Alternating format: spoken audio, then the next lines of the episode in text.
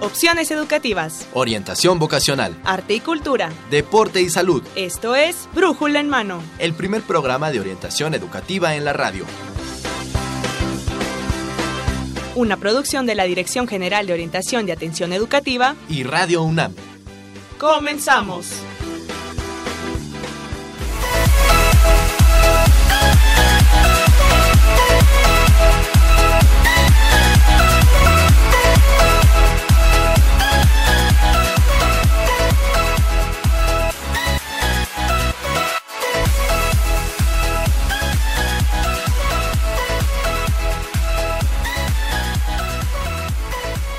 Bienvenidos, esto es Brújula en Mano, hoy 26 de septiembre del 2016. Vamos a transmitir el programa 1056. Esperamos que estén con nosotros los próximos ¿qué les parece? 57 minutos. sí. Y bueno, pues los saludamos en los micrófonos. Evelia Valdovinos. Y Marina Estrella, que los vamos a acompañar la siguiente hora y esperemos que a usted también le agrade y le guste acompañarnos. Hoy en Brújula en Mano vamos a tener un programa que esperemos sea de su agrado, sea de su utilidad, porque tenemos dos especialistas invitadas que, bueno, nos van a hablar sobre este, este tema. Además, dos especialistas autorizadísimas para hablar sobre de verdad quiero ser un estudiante exitoso y autónomo. Quédese con nosotros y vamos a descubrir si de verdad, de verdad queremos ser unos estudiantes exitosos y autónomos y cómo hacerle. Así es. Bienvenidos a esta emisión. Les recuerdo, es de verdad quiero ser un estudiante exitoso y autónomo. Comuníquese con nosotros para que nos eh, manifiestudes, ya sea propias, ya sea como mamá o papá que tenemos este público, o de sus hijos, de sus hijas, los jóvenes que nos acompañen. A ver, muéstrenos cuáles son sus inquietudes acerca del tema, ustedes qué hacen, cuáles son las sugerencias que nos dan o qué es lo que tomarían de este tema el día de hoy.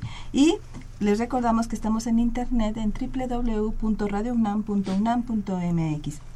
Y nuestros teléfonos son 5536-8989 y 5536-4339 para que se comunique con nosotros durante el programa y bueno, nos externe su opinión, nos externe también sus dudas y bueno, si nos quiere ver, si nos quiere conocer, si quiere conocer a nuestras invitadas, también vamos a estar por nuestro canal de YouTube y nos puede encontrar como Brújula en Mano, además también en nuestra página de Facebook, también nos vamos a estar viendo y si usted quiere dejarnos algún comentario en esa en estas en este canal, en este, en esta página, bueno, pues solamente búsquenos como Brújula en Mano.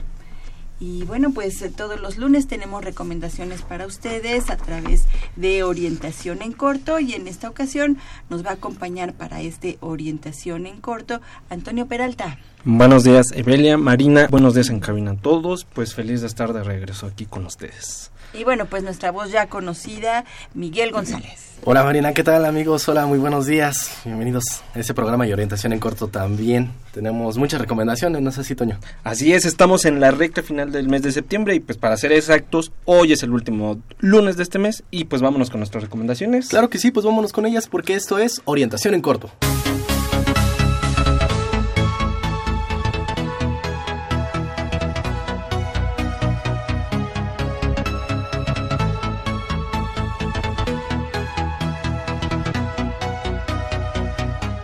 Bien, y pues yo los quiero invitar al tercer certamen de fotografía Ciudad Universitaria Siglo XXI, una pequeña mirada a CEU, con el objetivo de mostrar a detalle la riqueza del patrimonio arquitectónico, artístico y humano de Ciudad Universitaria a través de cinco fotografías solamente.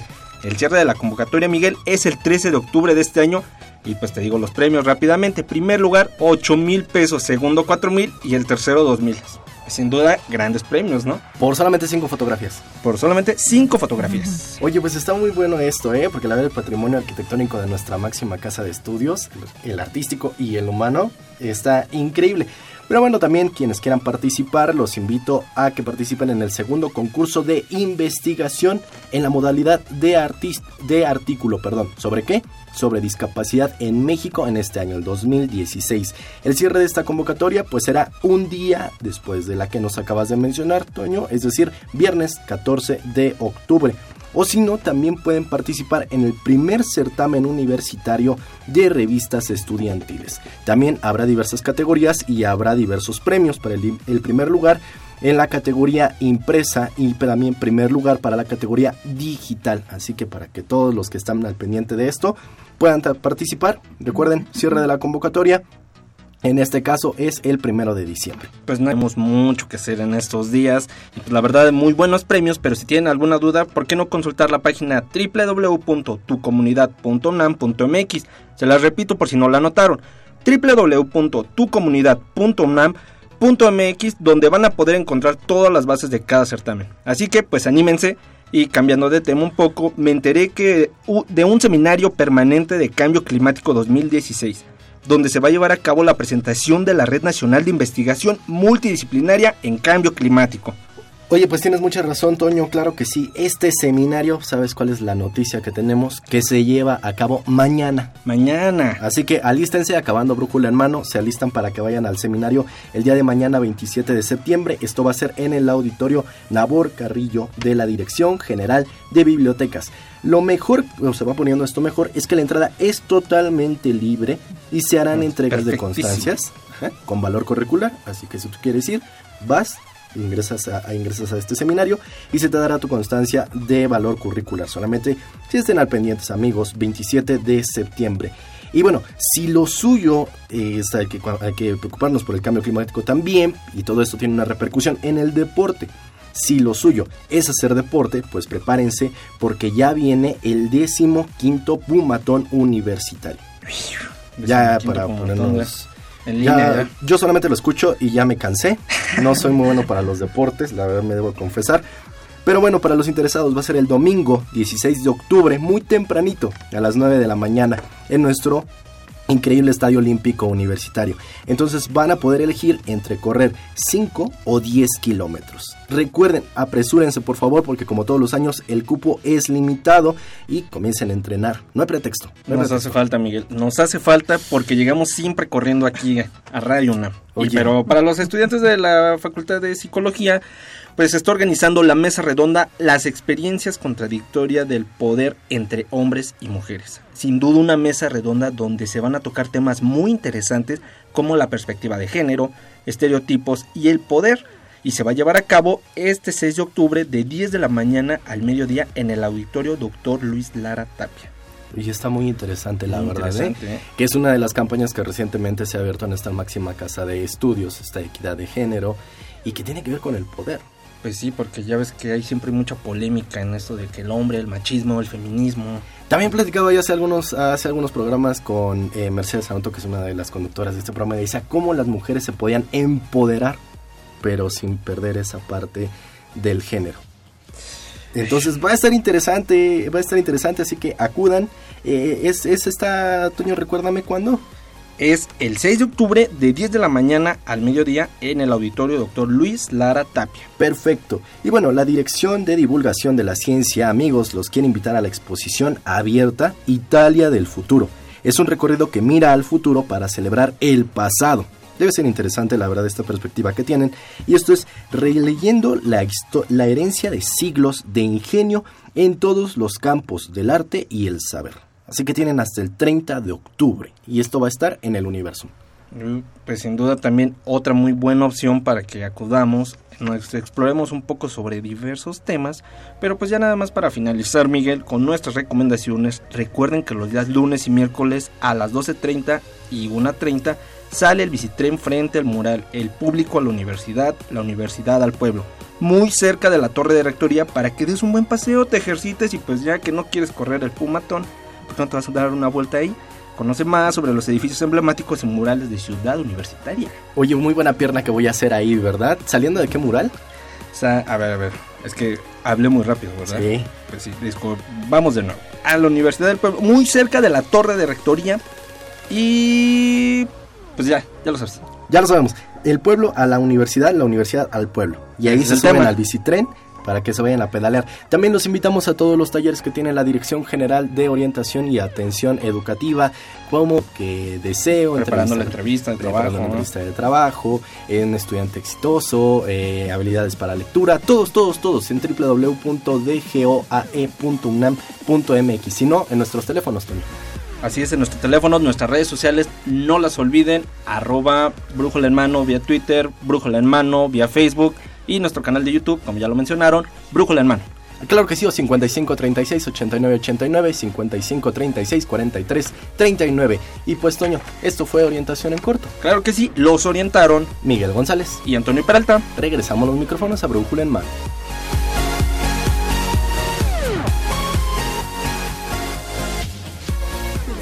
Bien, pues ahí lo tiene, puede ocupar estas carreras de la mañana para meterse al Pumatún. ¿Qué te parece, Belia? Me parece que todas las actividades que mencionaron son muy interesantes. Hay para gente que le gusta el deporte, que lo hace con regularidad. Para quien no, se puede empezar a ejercitar también, pero sobre todo conocer nuestra universidad. Y, algo que les menciono mucho a nuestros estudiantes cuando van a cursos, a talleres, aprovechen todo lo que la universidad nos brinda. Todo es para ellos pensando en el bienestar, en el mejor desarrollo de sus habilidades y para toda la comunidad universitaria, por supuesto. Así es, y bueno, eh, hablando de estos talleres también que se imparten en la Dirección General de Orientación y Atención Educativa, pues también existe un taller sobre el tema que vamos a hablar, que es el de estudiante exitoso y autónomo. Así es que no se vaya porque vamos a hablar sobre este tema y si usted se anima, hasta el taller toma. Vamos a una cápsula para iniciar e introducirnos a este tema de estudiante exitoso y autónomo. Podemos estar de acuerdo en que el conocimiento, las habilidades y los valores que se adquieren tanto en la familia y en la escuela son fundamentales para llegar a tener un modo de vida satisfactorio. Y así, ser capaces de cumplir las expectativas que cada uno proyecta para ir trabajando en un futuro de éxito. Como estudiante, puedes desarrollar habilidades y hábitos que ayuden a adaptarte mejor a la sociedad. Las niñas y los niños suelen no tener claro cuál es el sentido, la importancia, la necesidad o la utilidad de lo que se aprende y se hace en la escuela. Y es ahí donde surge la pregunta, ¿de verdad quiero ser un estudiante exitoso y autónomo? Para la mayoría de los alumnos, incluso para los padres, aprender significa cumplir con el fin de obtener buenas calificaciones. Y con frecuencia ocurre que la calificación no es suficiente para que lleven a cabo el esfuerzo que se espera de ellos. Es importante conocer que los alumnos se enfrentan a los mismos retos de adaptación, a las diferentes actividades escolares, al profesor, a la búsqueda de información, organización de carga de trabajo y al manejo de emociones. Pero no todos tienen la misma capacidad de retención y resulta difícil su aprendizaje. El alumno dedicado organiza su tiempo, valora sus avances, tiene gusto por consultas para cumplirlos a corto plazo. El alumno eficaz se destaca por exponer sus dudas, tener libros especializados en diferentes materias, ver muy poco la televisión, prefiriendo asistir a la oferta cultural. Mientras que las características de un alumno rezagado son estar desalentado, impotente, inseguro y temeroso a exponer dudas o incluso con tendencias agresivas. Si quieres saber más sobre cómo ser un estudiante exitoso y autónomo, quédate con nosotros en el 860 de amplitud modulada. Estás escuchando Brújula en mano. Tal, un tema muy interesante, ¿verdad? Pues hoy tenemos dos especialistas aquí en cabina. Nos acompaña la doctora Marta Diana Bosco Hernández. Ella es doctora en educación por la Universidad Nacional de Educación a Distancia de España, profesora investigadora de la Facultad de Filosofía y Letras y de la Maestría de Docencia para la Educación Media Superior, premio de la Conferencia Mundial UNESCO ICDE en la Universidad Abierta de Hong Kong, China, y también nos acompaña, gracias por acompañarnos, maestra, doctora. También nos acompaña la maestra Claudia Aguiluardo Archundia. Ella es académica de la DEGOAE y maestra en pedagogía. Tiene estudios en desarrollo humano, psicoterapia existencial. Y vamos a continuar con este con este tema de estudiante exitoso. Para ello, bueno, pues vamos a, preguntarle a la doctora Marta Diana Bosco Hernández cuál es la problemática que existe para desarrollar estas habilidades. Eh, digamos que para contextualizar este, este tema, pues vamos a, conocer cuáles son esas determinantes de la deserción y la reprobación. Buenos días, muchas gracias por la invitación. Bueno, cuando hablamos del estudio de un estudiante exitoso, eh, nos tenemos que remitir a, muchas cosas. Eh, a lo largo de nuestra formación, desde que iniciamos en, en educación, ¿verdad? Desde que vamos al preescolar, educación básica, pues se supone que vamos adquiriendo cierto tipo de habilidades para estudiar. Eh, sin embargo, parece que luego no, no las cumplimos eh, y no son muy eficaces. Y entonces los alumnos empiezan a rezagarse, empiezan a reprobar, pero verdaderamente porque reprueban. Son, e, es un problema multicausal. Muchas ocasiones lo podemos ver desde el punto de vista de la economía familiar. Muchos niños llegan a la escuela, y no nada más niños, también adolescentes, llegan a la universidad, bueno, a su educación este, media superior, al bachillerato, pues sin desayunar, sin comer. Y entonces, ¿con qué energía es que van ellos a, trabajar? Eh, eso es por un lado. También el ambiente familiar tiene mucho que ver. Ellos tienen que tener un buen ambiente, un ambiente favorable y tener un espacio físico, un espacio que no tenga distractores.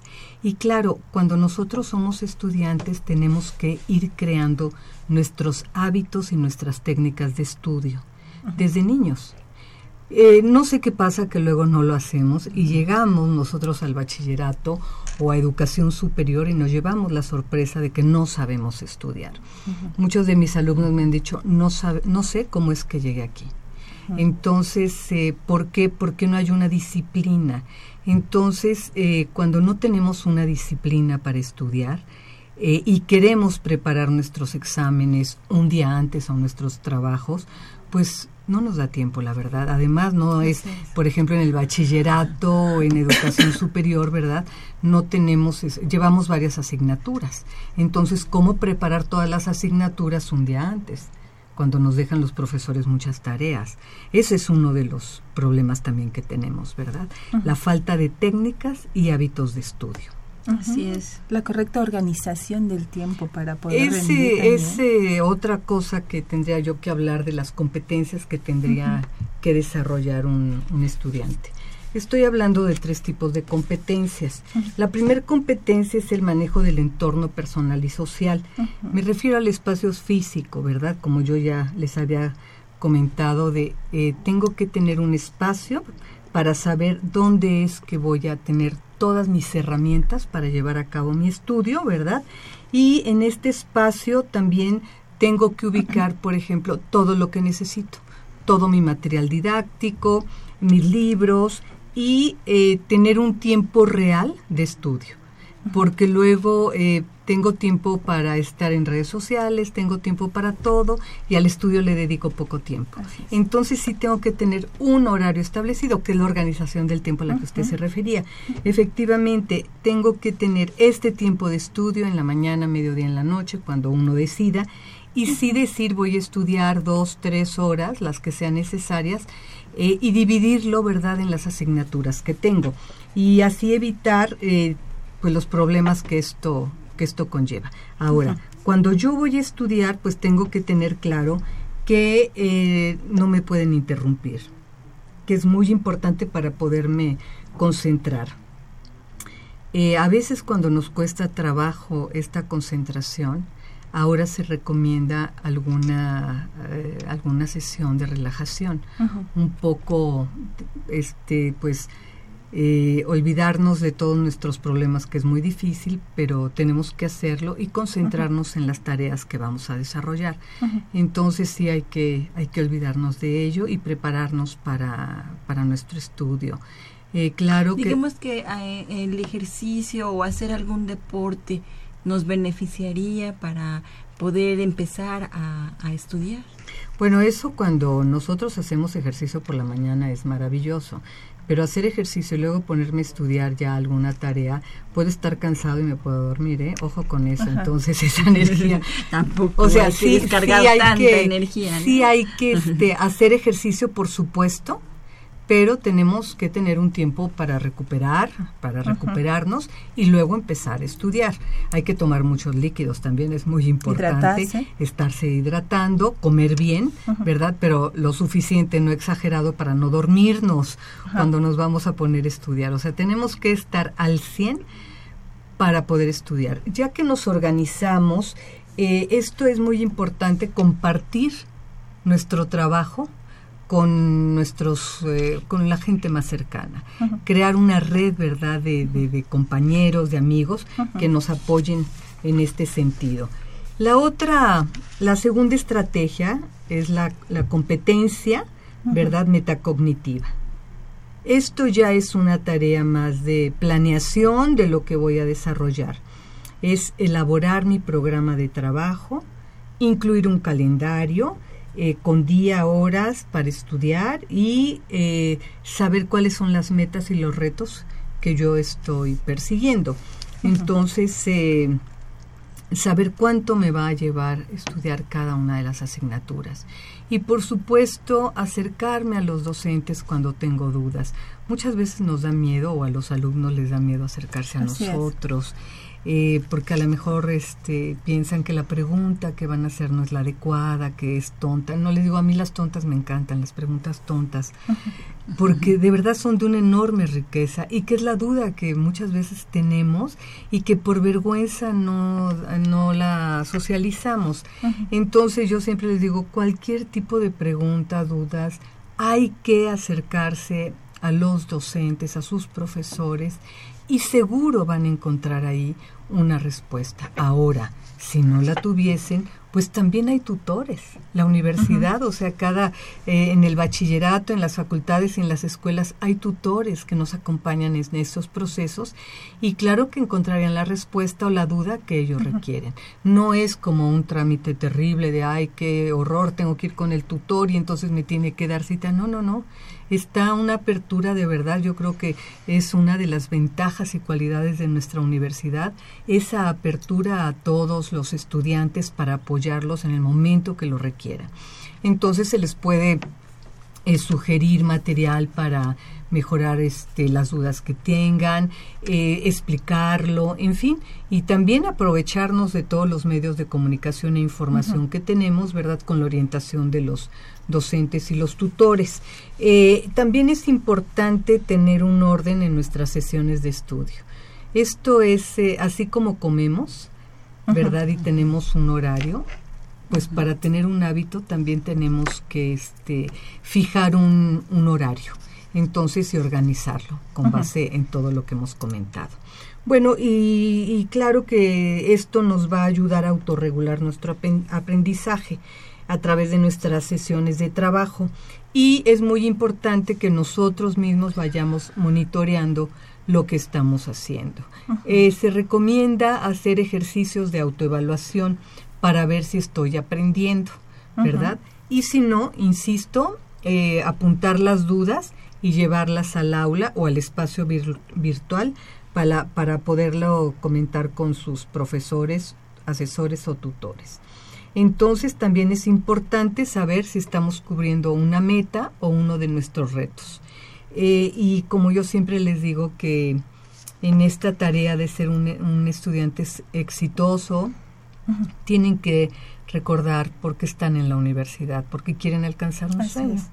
Así ¿Verdad? es. Quieren ser un, un- un profesional, un profesionista de un área del conocimiento y esto pues sí requiere un esfuerzo, pero es un esfuerzo que vale la pena, es un esfuerzo que si uno lo disfruta, lo va a sentir, eh, es parte de nuestra vida cotidiana y es una delicia de verdad cuando le encuentra uno sentido al estudio, porque encontrarse con los grandes pensadores, eh, con los grandes matemáticos, biólogos, en fin, yo creo que es una delicia. Entonces, esa actitud de apertura que debemos de tener, claro que nosotros, bueno, las este hábitos para la lectura que leemos muy poco en este país, pues yo creo, como les digo a mis estudiantes también un poco en broma, cada vez que terminamos un libro, digo, ya aumentamos la estadística. Entonces, va subiendo el promedio de libros al año. Va subiendo. Entonces, de verdad, no hay que olvidar que en los libros se encuentran uno muchas respuestas, no nada más a lo que estudiamos, sino, sino a nuestra vida cotidiana, a los problemas que vivimos. Entonces, eh, yo sugiero eh, pues sí tener esta organización del tiempo que es básica para, para ordenarnos. Y una tercera competencia que ahora hablaría yo es el aprendizaje estratégico, ¿verdad? El aprendizaje estratégico tiene que ver con la organización de lo que nosotros vamos a hacer, con los esquemas que vamos a plantear, es todo el desarrollo que vamos a, a tener de las diferentes técnicas para abordar el, trabajo, por ejemplo, desde subrayar el material, identificar los conceptos, eh, los conceptos clave, ¿verdad? Identificarlos, eh, por ejemplo, organizarnos en fichas, bueno, eso lo ven mucho en metodología de la investigación, cómo trabajar con sus fichas, ¿verdad? Para ir construyendo pues las actividades que les están pidiendo los, los profesores. Y eh, también, bueno, están los mapas mentales, los mapas conceptuales, el también clasificar, o sea, identificar ideas y clasificarlas, y tener una visión conjunta de lo que estamos estudiando. Entonces, eh, estaríamos hablando también de lo que es el manejo de la información. Entonces, eh, pues como ustedes se dan cuenta, son que tenemos que ir adquiriendo a lo largo de nuestra formación como estudiantes. Yo digo que ser estudiante eh, es toda un es un trabajo muy arduo, pero cuando ya tenemos el camino eh, un poco dibujado, sabemos hacia dónde vamos. Y por supuesto tenemos que aprovechar todo lo que nos ofrece la universidad para para podernos formar, porque un estudiante tiene que tener una formación integral. ¿Verdad? Me refiero a aprovechar la cultura, aprovechar eh, las zonas deportivas, aprovechar los universos, este, los museos, eh, el universo, eh, todo lo que nos ofrece porque nos tenemos que formar de manera integral. Entonces tenemos entre semana y el fin de semana música clásica o jazz o hay teatro o hay danza. Entonces yo creo que parte de nuestra propia formación es lo recreativo, el ocio. Y qué mejor que tener ese ocio en nuestro espacio que nos brinda tantas cosas. También nuestros idiomas. Es muy importante que los jóvenes de preparatoria ya estén con sus idiomas porque al llegar a educación superior pues mucho se nos exige leer en otro idioma y eh, para podernos titular tenemos que tener el dominio de un idioma. Pero ya no solo para la escuela, sino en la vida profesional, en el ámbito laboral, ya es una exigencia cada vez mayor el uso de, los idiomas, básicamente inglés.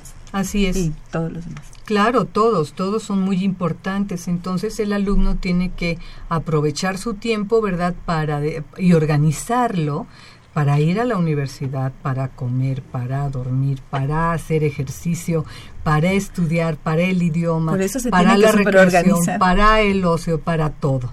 Y, para vivir en lo social también, porque es algo, doctora, que les preocupa mucho o que pasa mucho con los jóvenes que mal reparten el tiempo de tal forma que le dedican mucho tiempo a las, las, redes sociales, a los amigos, a los cuates, y todo lo demás de que, lo que acaba de hablar es como lo mínimo. ¿No? Es como la mala organización de eso. Yo les comento que todo se puede, todo se puede hacer, pero tendrán sus prioridades en diferentes momentos. Hay, hay semestres más pesados que otros, hay este, épocas eh, o días de la semana en que se pueden dar el lujo a convivir más con los cuates, con la novia, con el novio, en fin. pero que esto de lo que usted nos habló ya hace un momento, que son muchas cosas muy, muy importantes para que ellos se organicen, este, lo tienen que ir haciendo. Eh, de repente les suena como demasiado, y dicen, no, de aquí a que encuentro como eh, quizás eh, organizar mi tiempo, en dónde voy a estudiar, además en estos departamentos tan chiquitos en los que vivimos actualmente y somos varios de familia, ¿cómo le voy a hacer para que no me hagan ruido, para que esto, además me dicen los jóvenes, pero si yo me concentro con la música a todo volumen, no, yo lo dudo, pero ellos dicen que ese es muy efectivo, ¿sí? Entonces Bueno, se ha comprobado que también tener la música a ciertos decibeles pues provoca sordera, ¿no? Yo digo que vamos a tener una población muy sorda después. Y bueno, hay que tomar en cuenta que ahora los jóvenes usan las redes sociales este 24 horas los 7 días a la semana y no están eh, aprovechando lo que podrían aprovechar a través de las redes sociales, como es, por ejemplo, eh, organizarse y a través de ella hacer un grupo de estudio. Y también los profesores. Eh, yo creo que ahora las wikis, el Facebook, el crear un blog, en fin, nos dan muchos elementos para trabajar en educación. Entonces yo creo que ahí los docentes, muchos estamos utilizando estos medios, inclusive tenemos aula virtual. Entonces, a través de estos espacios estamos trabajando con los alumnos para fomentar lo que es el estudio independiente, el estudio autónomo, pero también el aprendizaje colectivo, el aprendizaje grupal. Entonces, ¿por qué? Porque tiene una riqueza enorme. Entonces, yo creo que también los docentes tenemos que hacer un esfuerzo para apoyar a nuestros estudiantes en su formación, en su formación como estudiantes independientes. Entonces, eh, cuando decimos, eh, bueno, nuestra casa es muy pequeña, eh, no tenemos espacio, la universidad tiene unas bibliotecas maravillosas. Entonces, si necesitamos de concentrarnos y tener todo el material didáctico a la mano, qué mejor que estar en una biblioteca, qué mejor eh, que estar en un centro de documentación universitario. Bueno, no pueden venir a la universidad, en su propia delegación hay, hay este, bibliotecas y hay espacios para, para llevar a cabo ese estudio. Entonces es un poquito también informarnos, ¿verdad? y buscar la hora donde a lo mejor este la familia se va a, hacer algunas cosas y yo puedo aprovechar ese tiempo para trabajar en casa. Claro. Y bueno, pues ya hemos escuchado a la, a la doctora Diana Bosco, Marta Diana Bosco, acerca de estas competencias que se necesitan para lograr el éxito y para ser un estudiante exitoso. Pero bueno, también hay otros factores, otros factores que determinan un estudiante exitoso, maestra Claudia Ailuardo. Estos factores eh, sociales, económicos, incluso hasta fisiológicos, familiares y escolares que determinan eh, a los estudiantes exitosos. ¿Podría un poco hablarnos sobre, sobre ellos y cómo determinan a este estudiante? Así es, buenos días. Sí, la, doctora acaba de mencionar cosas bien importantes acerca de la creación de un método de estudio. Todo esto que ella mencionó conforma este plan de acción como estudiante. Es una profesión al final de cuentas. Hay un texto muy, muy bonito de una autora llamada María Teresa Serafini que se llama La profesión de estudiante, donde nos habla de ciertos factores que influyen para el éxito o no en el estudio, ¿no? Y primero, pues, ¿qué entendemos por éxito, no? Claro. ¿En qué medida me planteo metas? ¿Cómo las voy gestando? Que estas sean realistas, que a la vez difíciles, pero que las pueda llevar a cabo. Sobre todo los jóvenes tienden mucho a generarse metas no tan concretas, se va más hacia el pensamiento subjetivo. Ese es un elemento. ¿Qué metas tengo? ¿Hacia dónde quiero llegar? Y sobre todo metas de aprendizaje. Aparte de mis metas de vida, hablando de estudio autónomo y exitoso, metas de aprendizaje concretas. Ahorita la, la doctora hablaba de un elemento muy importante. ¿Qué procesos cognitivos voy haciendo? Que el joven a veces no tiene presente, a veces ni siquiera leemos o leen. ¿Qué va a hacer? ¿Qué, le, ¿Qué tarea le está pidiendo el profesor? Si va a comparar, si va a comprender, si va a analizar, si va a relacionar. Conocimiento, ¿no? Una, ¿cómo me, cómo me acerco al conocimiento? Eso es en la parte académica, ahora lo social. ¿Cómo me relaciono? ¿Con quién me relaciono? ¿Cómo me relaciono con el conocimiento? Claro. El papel que tiene la familia. A veces puede parecer subjetivo, ¿no? Es que a mí no me apoyaron cuando era niño, niña.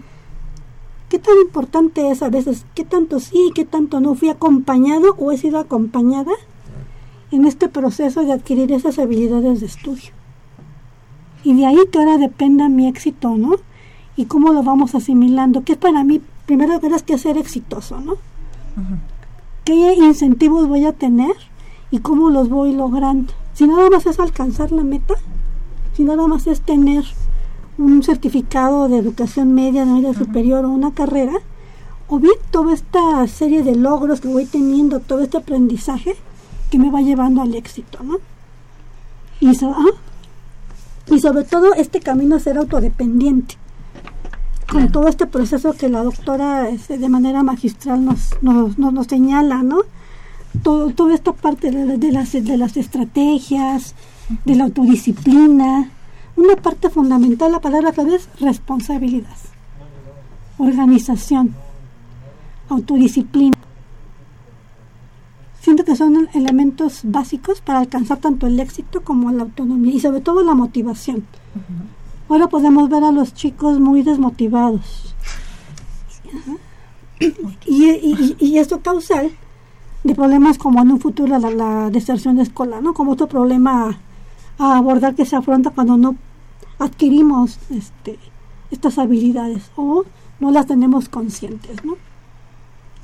Sí, porque bueno, hablar de, de competencia es poder alcanzar este este éxito en, en, este, cualquier cualquier estudiante no necesita ser un estudiante específico o tener una mente brillante para ser un estudiante exitoso. Al hablar de competencias nos está hablando la doctora que este este perfil lo podemos alcanzar cualquiera si llevamos Sí. Si llevamos esto metódicamente. ¿no? Acabas de decir algo importante. Los chicos creen que por ser inteligentes, porque se consideran y son inteligentes, con eso basta para no para salir de la universidad, ¿no? O sea, porque de repente estudian un día antes y pasan los exámenes y, confían. y se confían demasiado. Entonces ellos no consideran importante, pues se les va haciendo una costumbre confiar en esa inteligencia y en esa memoria a corto plazo y entonces no estudiar, no tienen hábitos. Todos, todo esto de lo que ya nos habló la maestra Claudia y la doctora, que es tan importante porque eso que, en- que ellos, en lo que ellos están confiando ahorita, Toda esa autodi- toda la disciplina les falta para llegar precisamente a tener éxito en los estudios. Y aquel que vemos estudiante machetero, que está constante, que le cuesta, a lo mejor no es brillante, no es la estrellita reluciente, pero está, está en la autodisciplina, Claro, la llega, constancia. llega a alcanzar sus metas. Yo creo que están tomando, están mencionando algo importante, el confiarse y no lograr los objetivos que se han propuesto y que eso lo lleva al fracaso, pues les golpea la autoestima, que es un punto que, que nos preocupa mucho. Y entonces, en lugar de, de tener un autoconcepto muy abierto, muy echado para adelante, ¿verdad? Pues resulta que empiezan a tener problemas ya muy serios de depresión. Y eh, mm, yo creo que aquí, tanto padres de familia como docentes, tenemos que estar muy atentos para que nuestros alumnos puedan tener la seguridad que requieren. Eh, no se requiere, como ustedes, perdón, no, no, como ustedes, como lo han mencionado, ¿no? No tengo que ser una lumbrera, no tengo que ser el, el súper, súper estudiante para alcanzar las metas que tengo. Con disciplina, con eso lo logro. Y que es muy, muy fuerte esto porque tenemos casos de jóvenes que abandonan sus estudios y que no mm, se sienten, pues no sé, defraudados, se sienten mm, poco acogidos y además en casa también los hacen sentir muy mal, no sé, les dicen que no sirven para nada y esa es una gran mentira. Yo creo que la oportunidad que se nos da para estudiar hay que aprovecharla y si sentimos que no tenemos la capacidad, quiero decirles que esto se desarrolla poco a poco. Entonces, si en el transcurso de mi formación en educación básica no tuve eh, pues esa disciplina, nunca es tarde, ni para adolescentes ni para adultos. Es cuestión de ir creando un hábito. Entonces, si yo eh, voy en la mañana y decido estudiar de 5 a 7, a 8, a 9, según lo que requiera, todos los días y el fin de semana repaso, se van a llevar sorpresas de verdad muy agradables.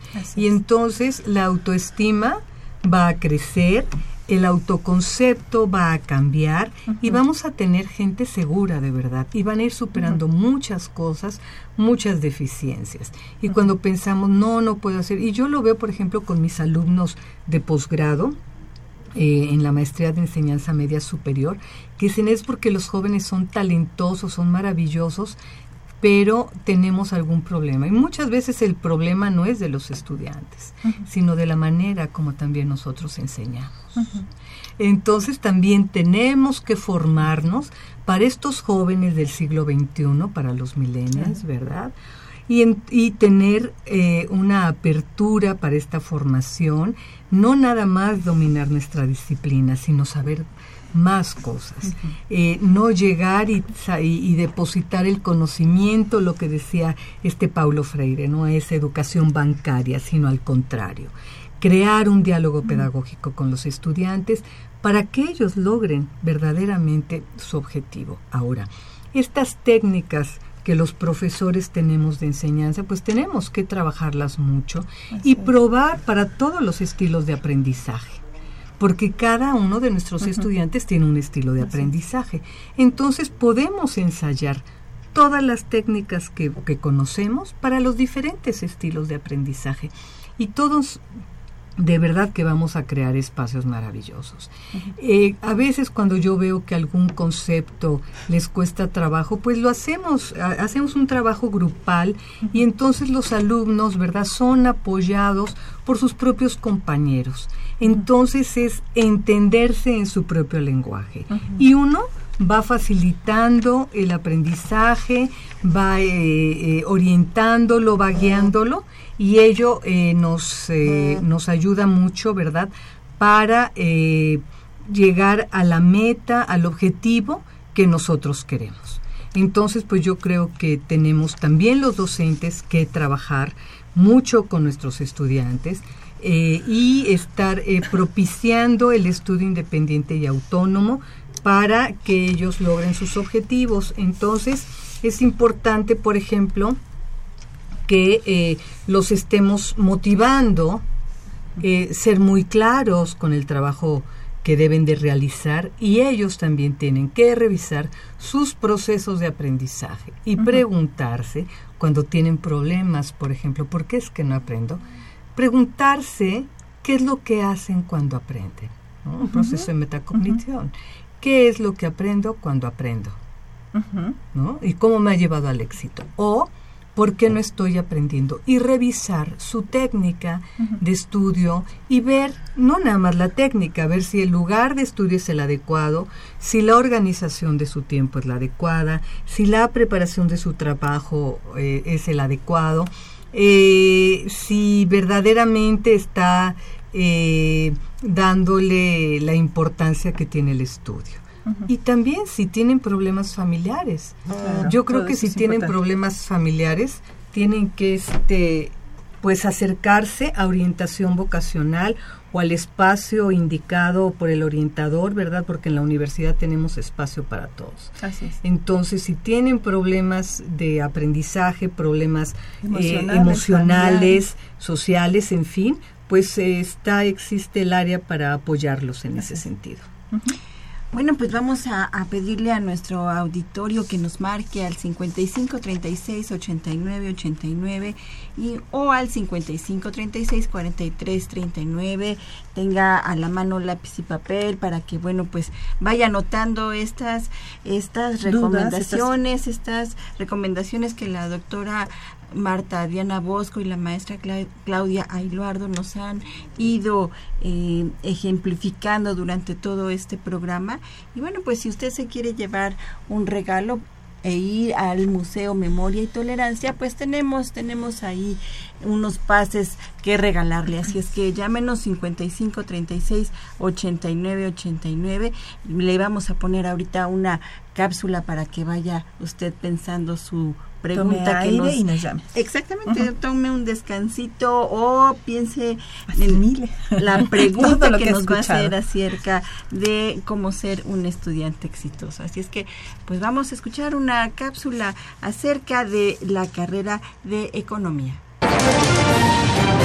Y en otras noticias, la semana pasada el tipo de cambio peso dólar volvió a registrar valores de venta por encima de los 20 pesos, un tema de relevancia y por esta razón tenemos con nosotros al dólar, quien nos hablará un poco de su situación. Muy buenas tardes y bienvenido, señor dólar. Muy buenas tardes, pues tendríamos que hablar de una serie de sucesos históricos, pero se los resumiré. Soy una de las monedas más fuertes del mundo y considerada como la moneda oficial para las relaciones comerciales. Es evidente que con los tratados comerciales entre estados se establecen estos intercambios de productos en alimentos, farmacéuticos, textiles, electrodomésticos y se maneja este intercambio de productos a valor monetario. Muy bien. ¿Y entonces en qué nos afecta que el dólar aumente su valor? Ah, I don't know. No tengo idea. Yo soy una simple moneda. Tenemos con nosotros también al reconocido economista Antonio Peralta. Muy buenas tardes, licenciado. ¿Podría usted explicarnos un poco más de esta situación? Eh, sí, como menciona el estimado dólar, para cualquier intercambio de productos se maneja el dólar como moneda oficial. Pasa que si este aumento disminuye, su valor afecta en la macroeconomía y directamente en su bolsillo. Si quiere viajar, gastará más o si quiere algún producto proveniente del extranjero, pues le saldrá más caro.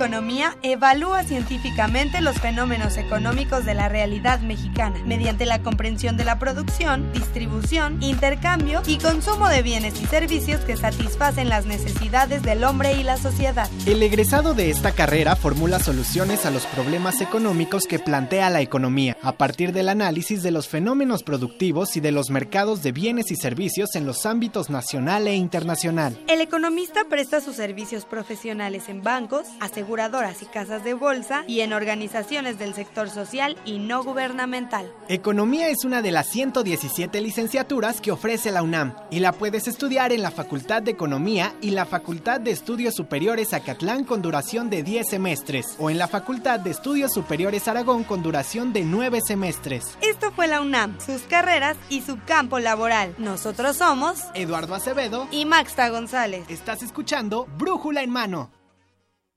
¿Qué bachillerato estudiar? ¿Qué carrera elegir? ¿Qué posgrado cursar? La UNAM te invita a la vigésima exposición de orientación vocacional al Encuentro del Mañana 2016. Encontrarás información sobre las opciones de estudio de la UNAM y otras instituciones educativas. Te esperamos del 20 al 27 de octubre. De 9 a 17 horas. Centro de Exposiciones y Congresos UNAM, Avenida de Lima, número 10, Ciudad Universitaria. Informes y registro en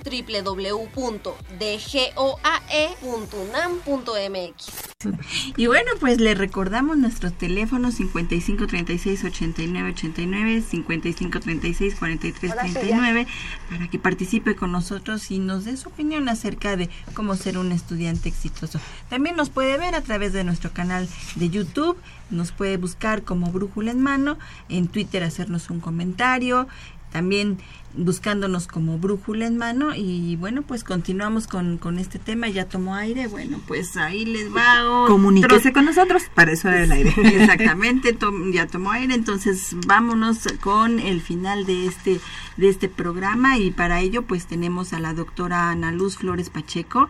Ella es doctora en ciencias sociales en el área de la educación es máster en autoconocimiento sexualidad relaciones humanas y bueno pues Ana Flores bienvenida a Brújula en Mano. ¿Cómo estás, Ana? Hola, buenos días, muchas gracias. ¿Cómo están ustedes?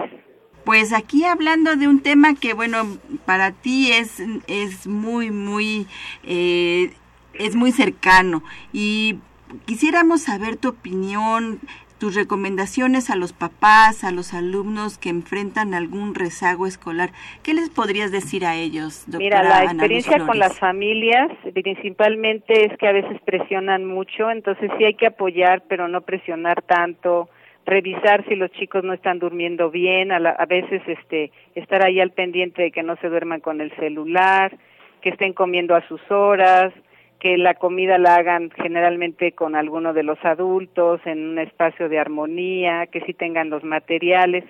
Pero en cuanto a las este, recomendaciones que hagan los jóvenes, tengo aquí a un grupo de estudiantes de aquí de los talleres del COE que van a participar. Entonces, te puedo pasar a ti, ¿no? A ver, Tino, dinos. A ver, vas, Tino. ¿Qué recomendaciones te gustarían? ¿Qué recomendaciones te gustaría que te dieran tus papás o tus compañeros para que seas un estudiante exitoso? Pues más que nada, como bien menciona la señorita Ana, necesitas apoyo emocional, ya que si no tienes la suficiente autoestima para realizar algo, pues no, no vas a poder. Y también ya esto es como parte de nosotros, debes de ser constante en tus estudios porque pues así es en la vida, si no eres constante en algo no vas a, poder llegar a tu meta. Así que bueno, pues los papás pueden eh, también apoyar, pero también ustedes tienen que apoyar para ser esos estudiantes exitosos. Sí. Bien. es nuestra familia y la familia nos debe de apoyar, igual nosotros a ellos. Así es, muchísimas gracias Tino por esta, esta intervención y bueno, pues no sé si haya algún otro alumno que esté por ahí que nos pueda decir cuáles son las recomendaciones que les gustaría tener para ser un estudiante exitoso. Sí, está bien.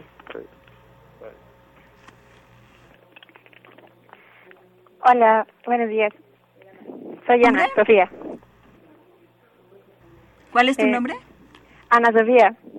Sofía, a ver, platícanos, para ti, ¿cuáles serían esas recomendaciones que necesitas para ser una estudiante exitosa? Mm, bueno, creo que lo fundamental es poner atención en tus clases. Eh, nunca quedarte con una duda, porque si te quedas con una duda, eh, no vas a poder avanzar al siguiente tema o vas a quedar escaso del conocimiento que necesitas adquirir. también apoyo de tus de tus padres, porque bueno, como mencionaba mi, mi compañero Tino, que si no tienes un buena autoestima, entonces vas a caer como vas a decir, bueno, no me va a salir esto porque soy malo. Entonces también eso te va a afectar en los estudios porque no vas a lograr ser un buen estudiante. Así es, así es, Sofía. Y bueno, pues eh, eh, como decía también Tino, pues hay que ser constante, hay que eh, tener un espacio eh, para poder estudiar, para no tener interrupciones, como decía la doctora Bosco, al igual que, bueno, pues relajarse, tomar, eh, digamos, un ejercicio, tener este, esta, estos, este, estos otros apoyos para poder ser un estudiante exitoso. Claro, ¿le paso a mi compañera? Platícanos ¿Quién es tu compañera? Se llama Ana. Ana, platícanos. Hola, buenos días. Sí, Diana, coméntanos, ¿cuáles son las recomendaciones que nos darías para ser un estudiante exitoso? Bueno, sobre todo creo que tienes que encontrarle el gusto a lo que estás estudiando. Lo ideal sería que el maestro fuera un apasionado de su tema, pero a veces te toca también un maestro monótono, entonces te toca a ti como estudiante encontrarle el gusto. ¿Por qué es que hay gente que dedica su vida a eso? ¿Por qué, porque hay gente que lo estudió? Tienes que encontrarle el gusto y también tienes que saber organizarte para poder disfrutar de tu tiempo. Así es, hay que organizarse para poder ser un estudiante exitoso y también cumplir con esta parte social que es muy importante. Y bueno, pues este, y, ser constante, ser constante y seguir estudiando. Muchas gracias, Ana. Gracias por la participación de todos ustedes. Fue muy importante escucharlos porque creo que redondea el tema que hemos venido trabajando, eh, escuchando el día de hoy, sobre todo lo que nos mencionaba la doctora y la maestra Eduardo. Y bueno, tenemos algunas inquietudes que nos llaman.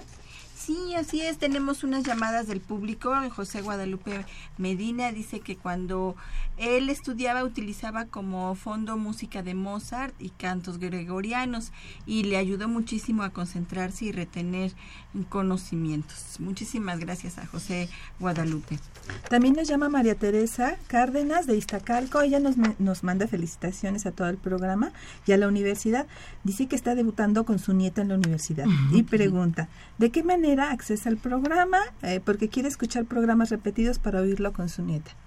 Bueno, pues ella puede buscarnos a través de nuestra página web en www.dgoae.unam.mx. Ahí están todos los programas desde el 2011. Si usted quiere eh, escuchar alguno, alguno de los temas que ahí tenemos en esta página, lo, lo puede hacer. Y bueno, Evelia, pues ya estamos El tiempo se nos fue terminando prácticamente y queremos rápidamente que la doctora Bosco nos dé algunos aspectos que se tienen que desarrollar para ser un estudiante exitoso. Ah, con mucho gusto. Bueno, antes voy a aprovechar un minutito para invitarlos este jueves a las 11 de la mañana en el auditorio de la UDUAL, que está al lado del anexo de la Facultad de Filosofía y Letras, a una conferencia sobre calidad de frontera en educación en línea. Va a estar la doctora Barberá, la doctora Benilde García, su servidora, entre otros participantes. Muchas gracias. Bien, las recomendaciones para este caso es, por favor, que elijan muy bien su lugar de estudio, que organicen su tiempo de estudio, eh, sus compromisos, su horario de actividades, eh, que preparen su trabajo académico eh, con mapas conceptuales, con resúmenes, en fin, con todas las técnicas que conozcan, que desarrollen su capacidad de estudio independiente, eh, porque necesitan adaptarse siempre, estamos, ¿verdad?, ante nuevas situaciones y también su metodología de estudio. Esa organización es básica y su material didáctico. Entonces, yo creo que tienen que compartir lo que están haciendo con sus eh, compañeros, con su familia, con todo su entorno y disfrutar profundamente lo que hacen, porque el sueño que ustedes quieran de verdad que lo pueden alcanzar y la universidad tiene todos los medios para que lo logren. Así Muchas es. gracias por Muchas gracias, invitación. doctora. Maestra Claudia Ailuardo. Sí, mi recomendación es ir en el sentido de las metas. Establecerse metas concretas sobre su aprendizaje. Metas realistas para que tengan consciente qué, cómo, dónde y cuándo lo quiero aprender. Acompañado de esto que dice la doctora, de organizar mi tiempo, sistematizar mi aprendizaje. Ahora también quisiera, dentro de estas recomendaciones, dentro de la de GOAE, tenemos tres o cuatro talleres enfocados a esto. Uno es el que da la doctora Ana Flores, que estuvo hace rato en la línea, sobre esta cuestión del estudiante exitoso, que ella aborda muy bien toda esta cuestión de, de la gimnasia cerebral, de la alimentación. Bueno, un- una servidora que nos enfocamos, bueno, que me enfoco esta cuestión de los hábitos hacia el autoaprendizaje. Otro taller que tenemos, bueno, que tiene la maestra Dora García, sobre estrategias de aprendizaje ya en concreto. Y con la doctora Mercedes Anoto, bueno, toma la parte de estrategias de lectura. Entonces tenemos un menú de talleres específicos en la de GOAE, donde ustedes como estudiantes pueden adquirir cada una de esas herramientas que se han mencionado en el programa. Pues ahí lo tiene, tenemos una oferta para que ustedes eh, sean unos estudiantes exitosos, eh, búsquenos a través de esta página de la de GOAE, que es www.dgoae.unam.mx. Ahí va a encontrar los horarios, las fechas y bueno, los días en los que se imparten estos talleres para Están durante todo el año, eso es importante. La programación Sí. sale trimestral, pero estos talleres están repitiéndose, reproduciéndose durante todo el año. Así que si en Mm. esta temporada no me acomodo algún horario, seguramente para el intersemestral o para el inicio del próximo semestre, alguno de estos talleres se me va a acomodar, seguramente. Así es, y, y bueno, pues búsquenos a través de, de la red para que usted se, eh, se informe y además si es alumno o no es alumno de la UNAM, estos talleres están abiertos también al es. público, al público en general. Bien, pues eh, eh, despedimos este programa. No, antes vamos a agradecer a la doctora Marta Diana Bosco Hernández. Muchísimas gracias. Gracias a ustedes, muchas gracias. Con nosotros, ¿dónde podemos encontrarla? Estoy en la Facultad de Filosofía y Letras, en la, en la Torre 1 de Humanidades, en el piso 8, cubículo 8. A sus Muchísimas órdenes. gracias. Muchas gracias, Todo el día estoy allí. Muchas gracias, doctora. Muchas gracias, maestra Claudia Ailuardo Archundia. ¿Algún teléfono, alguna página donde podamos tener más información sobre este tema? Sí, muchas gracias. Es el 56220447 o 56220247, que es el del Centro de Orientación Educativa, ahí en, la, en. Y también hay una página de Facebook que es Estudiante Exitoso. Perfecto, búsquenos entonces como estudiante exitoso en Facebook. Agradecemos en los controles técnicos a Socorro Montes, muchísimas gracias por haber estado con nosotros en la producción y locución, a Magda González, Antonio Peralta, Eduardo Acevedo, en la realización y en la producción, perdón, de YouTube a Miguel González y bueno, pues en la producción general al licenciado Saúl Rodríguez Montante, muchísimas gracias y en la conducción estuvieron con ustedes Evelia Valdovinos. y Marina Estrella, los esperamos la próxima Dirección General de Orientación y Atención Educativa y Radio UNAM presentaron Brújula en mano, el primer programa de orientación educativa en la radio.